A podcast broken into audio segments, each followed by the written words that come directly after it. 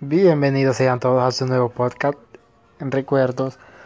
Hoy hablaremos sobre un tema, un tema muy amplio en realidad. Por ejemplo, el recuerdo de la escuela, el recuerdo del colegio, el recuerdo de la infancia, en fin.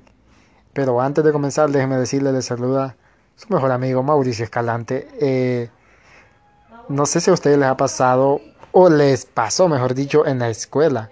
Por ejemplo, de las maestras. Habían maestras que eran, usted les hablaba y eran como que le hablaran a su mamá.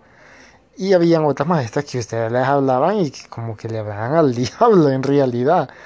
Pero en fin, eh, uno de los recuerdos que yo tengo de las maestras fue cuando yo comencé a conocer el mapa de mi país. Yo le decía, no, es que solo tiene estos departamentos, le decía. En realidad decía que tenía 17 departamentos. Y eran 18 los que tiene el país. Y entonces me dijo, mira, este que está aquí es el 18, el departamento, el departamento número 18. Y entonces desde esa vez se, se, me quedaban los 18 departamentos de mi país. Desde esa vez no se me olvidan si me preguntan cuántos departamentos tiene tu país, 18 de una, porque no quiero entrar a detalle de lo que me hizo esa maestra. Eh, pero igual, tuve también excelentes maestras. Tuve la maestra que me enseñó a leer, por ejemplo. La maestra, yo era medio, como, como quien dice, durito para aprender a leer.